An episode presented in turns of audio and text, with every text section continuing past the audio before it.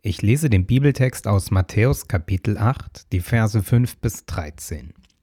Als aber Jesus nach Kapernaum hineinging, trat ein Hauptmann zu ihm, der bat ihn und sprach, Herr, mein Knecht liegt zu Hause und ist gelähmt und leidet große Qualen. Jesus sprach zu ihm, ich will kommen und ihn gesund machen. Der Hauptmann antwortete und sprach, Herr, ich bin nicht wert, dass du unter mein Dach gehst, sondern sprich nur ein Wort, so wird mein Knecht gesund. Denn auch ich bin ein Mensch, der einer Obrigkeit untersteht, und ich habe Soldaten unter mir. Und wenn ich zu einem sage, geh hin, so geht er, und wenn ich zu einem anderen sage, komm her, so kommt er, und wenn ich zu meinem Knecht sage, tu dies, dann tut er's.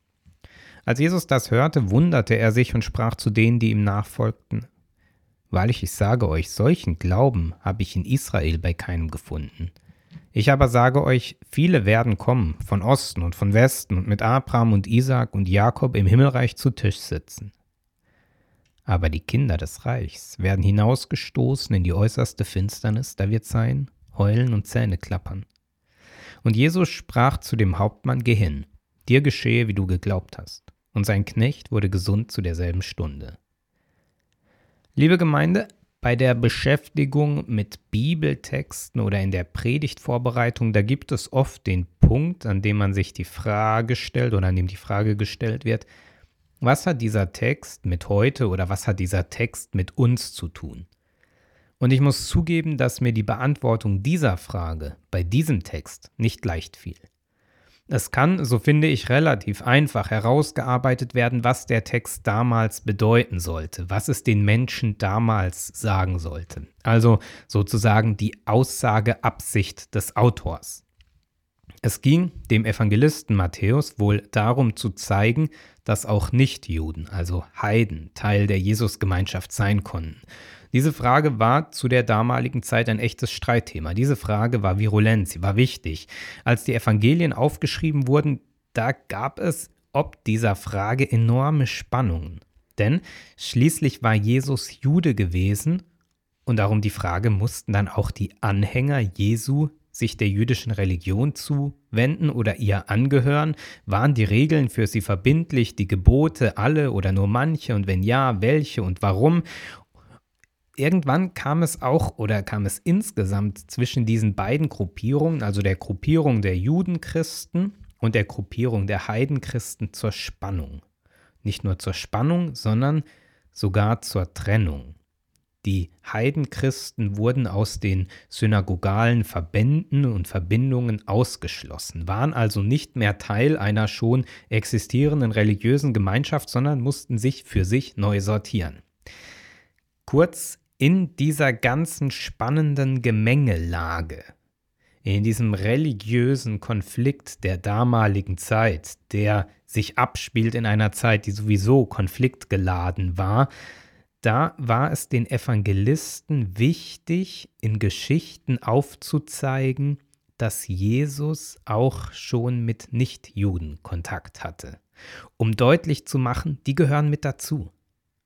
Es gibt davon nicht endlos viele Geschichten. Die meisten Jesus-Geschichten, die spielen im jüdischen Kontext. Denn Jesus war Jude und er war zuvorderst unter Juden unterwegs. Und doch gibt es einige Geschichten und die sind sehr prominent und sehr markant erzählt, in denen Jesus mit Nichtjuden Kontakt hat. Diese Geschichte hier gehört dazu. Dieser ausführliche Dialog zwischen Hauptmann und Jesus. Und hier tauchen mehrere Motive auf, die in diesen Geschichten, in denen Jesus mit Nichtjuden Kontakt hat, bisweilen auftreten. Hier wird der Glaube des heidnischen Hauptmanns gelobt. Er wird positiv dargestellt.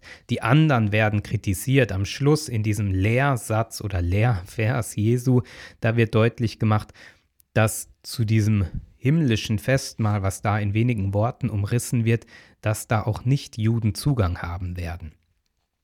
In diesem Spannungsbogen, der dann damit endet, dass der Knecht gesund wird, also eine positive Auflösung des Ganzen, da wird deutlich gemacht oder wird sich deutlich in diesem Konflikt, in diesem Konfliktfeld positioniert, die Nichtjuden, die gehören mit dazu.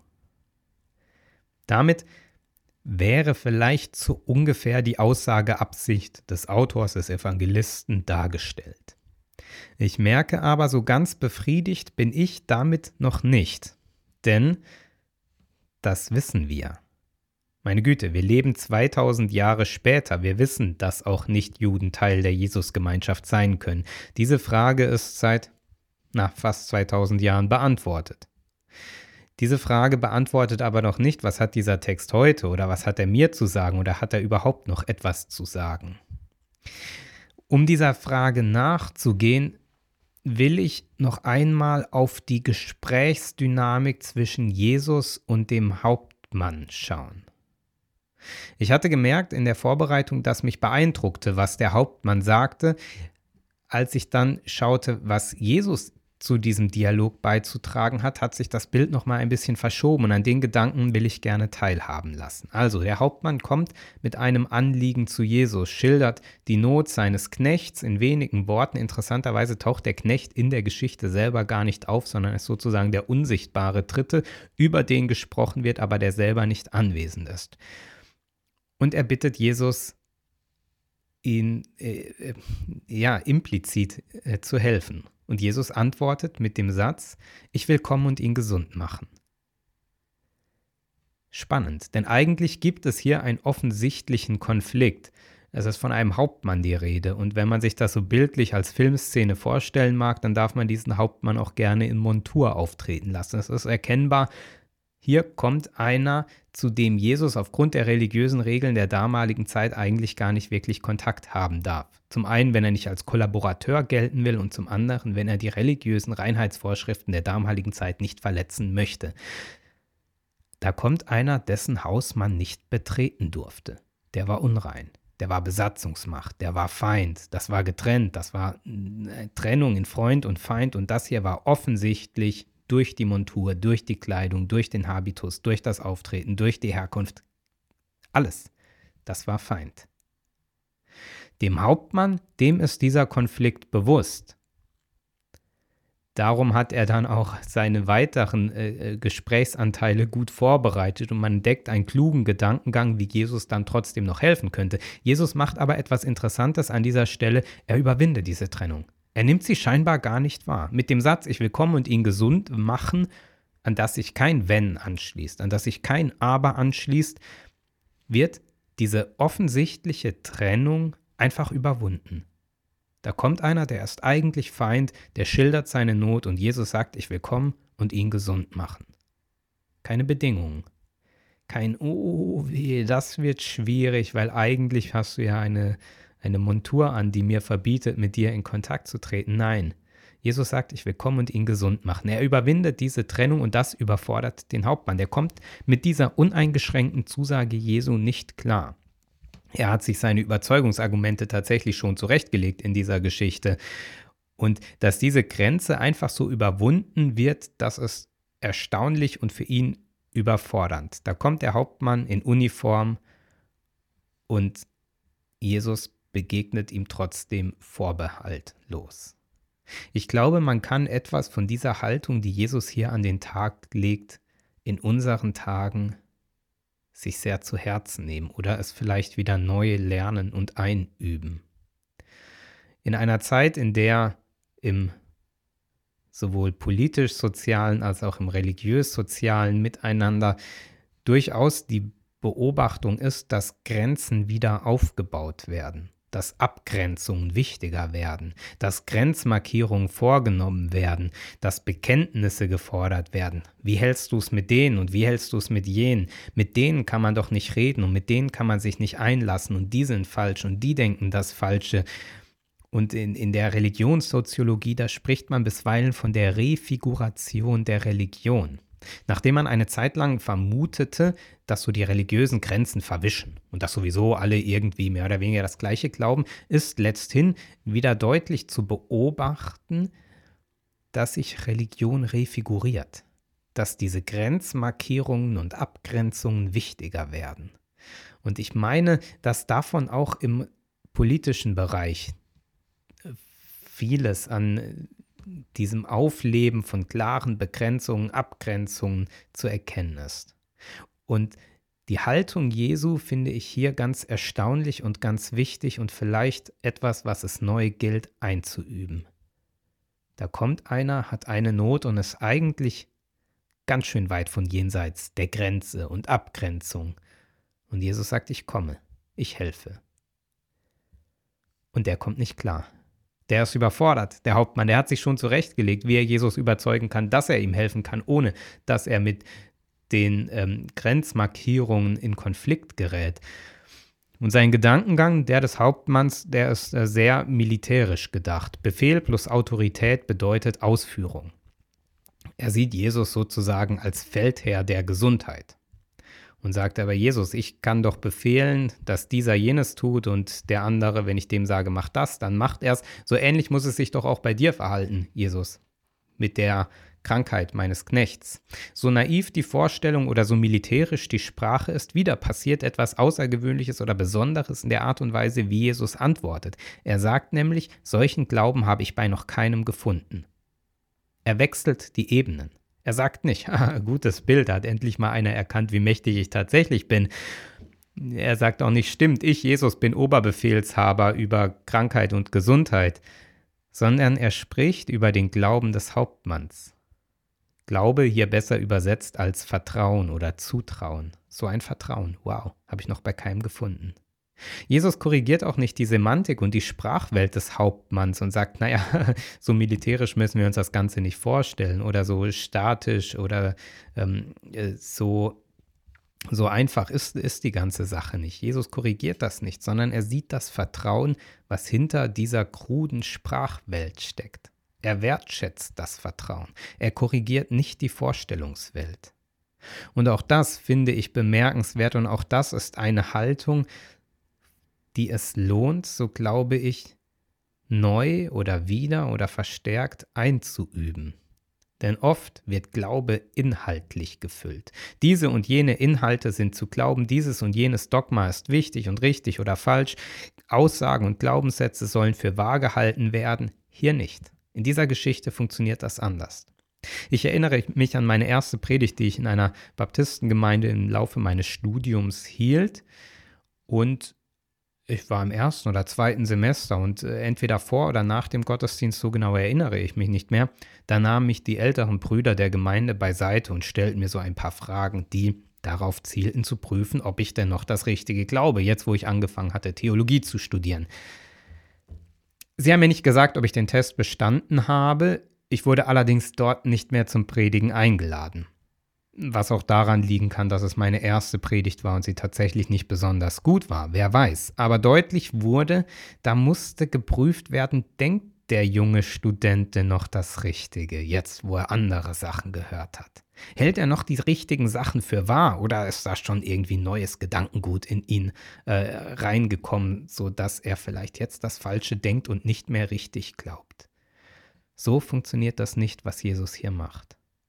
Jesus sieht das Vertrauen des Hauptmanns hinter dieser komischen Vorstellungswelt aus militärischem Gehorsam und Befehlsgewalt, die der Hauptmann einfach schlicht auf das menschliche Leben überträgt.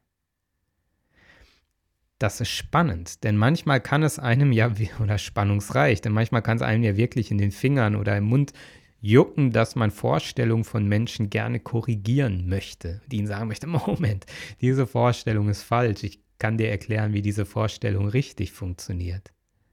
Vielleicht gilt es aber tatsächlich, diese Haltung manches Mal beiseite zu lassen und wie Jesus es hier macht, zu sehen, was steckt dahinter. Welches Vertrauen kann hier wertgeschätzt werden? Es gibt auch bisweilen solche Umfragen, die gerne hervorgekramt oder zitiert werden, dass so und so viel Prozent der Kirchgänger oder der Christen oder der Menschen noch an Gott glauben oder nicht mehr an Gott glauben oder diese oder jene Glaubensaussage für wahr oder für falsch halten. All das ist Ausdruck davon, dass Glaube inhaltlich qualifiziert wird. Und ich glaube, man tut gut daran, nach dem Vertrauen zu fragen, nach der Herzenshaltung und nicht nach den inhaltlichen Aussagen oder zumindest nicht zuerst. Dann sagt Jesus noch etwas weiteres. Er spricht davon und sagt, viele werden kommen von Osten und von Westen und im Himmelreich mit zu Tisch sitzen. Aber die Kinder des Reichs, die werden hinausgestoßen in die äußerste Finsternis, da wird sein Heulen und Zähne klappern. Jesus greift hier ein ganz bekanntes und berühmtes Bild damals auf, nämlich das Bild eines messianischen Festmahls. Das taucht unter anderem bei Jesaja auf. Die Vorstellung, dass sich in Jerusalem die Juden versammeln und dann von den Heiden welche dazukommen. Dieses Bild gibt es in verschiedenen äh, Variationen in den Texten und Jesus ordnet es hier neu. Er sortiert die Zugehörigkeit neu. Denn dem Bild war eigentlich zu eigen, dass klar war, die jüdische Gemeinschaft gehört mit dazu. Die sind fix drin, die Kinder des Reichs. Und von den anderen kommen welche dazu.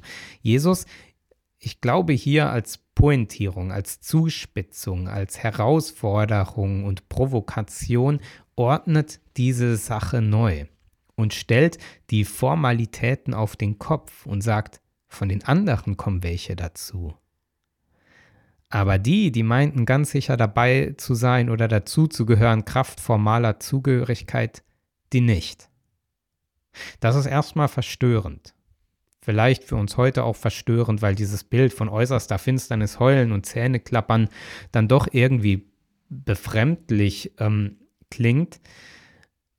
Ich glaube aber, was hier dahinter steckt, ist erstmal die Provokation, dass diese fixen Zugehörigkeiten, diese formalen Dinge, der gehört dazu, der gehört nicht dazu, der hat den richtigen Status, der hat den falschen Status, der ist Mitglied, der ist kein Mitglied, der ge gehört zur Kirche, der nicht, dass sich die hinterfragen lassen, dass es um eine Haltung des Herzens geht, um eine Vertrauenshaltung, die Zugehörigkeit schafft, keine formale Zuordnung. Dann sagt Jesus noch ein letztes in der Geschichte. Er sagt zu dem Hauptmann, Geh hin, dir geschehe, wie du geglaubt hast. Ob und wie so eine Heilung per Fernübertragung funktioniert, da bin ich nun wahrlich kein Experte und medizinischerweise auch überfragt. Spannend ist aber, was in diesem Satz gesagt wird. Dir geschehe, wie du geglaubt hast. Der Glaube des Hauptmanns steht auch hier im Fokus. Und Glaube hier nicht als formale Zugehörigkeit, nicht als ein Fürwahrhalten von Dogmen, nicht ein sich einfügen in eine Glaubensgemeinschaft, sondern ein Ausrichten des Vertrauens. Diese Begegnung ist eine heilsame Begegnung nicht nur für den Knecht, der gesund wird zu jener Stunde, wie es heißt, sondern in dieser Begegnung wird noch mehr Heil. Da wird eine formal und vormals feindliche Beziehung zwischen dem Hauptmann und, dem, und Jesus heil. Da wird eine Grenze überwunden oder man müsste fast sagen niedergerissen. Da wird einer akzeptiert und angenommen bei Gott, der eigentlich nicht dazugehört eigentlich gar nicht dazugehören kann. Einer, der eigentlich bis auf seine militärischen Vorstellungen keine Gründe aufbringen kann, warum ihm geholfen werden sollte, warum er dazugehören sollte, warum er für seine Vorstellungswelt Lob oder äh, Anerkennung finden sollte.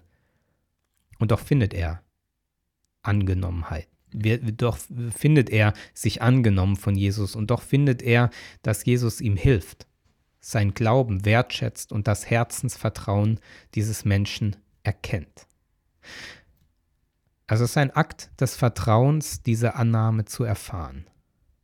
Manchmal mag das verstörend sein, weil vielleicht wie der Hauptmann man innerlich schon zurechtgelegt hat, was man selber alles anführen kann an Gründe, die dafür sprechen, dass man doch angenommen sein sollte, sich die innerliche Argumentationsstruktur schon zurecht gelegt hat, wie Gott uns helfen könnte oder vielleicht auch manches Mal krude Vorstellungen, die wir von Gott in uns tragen.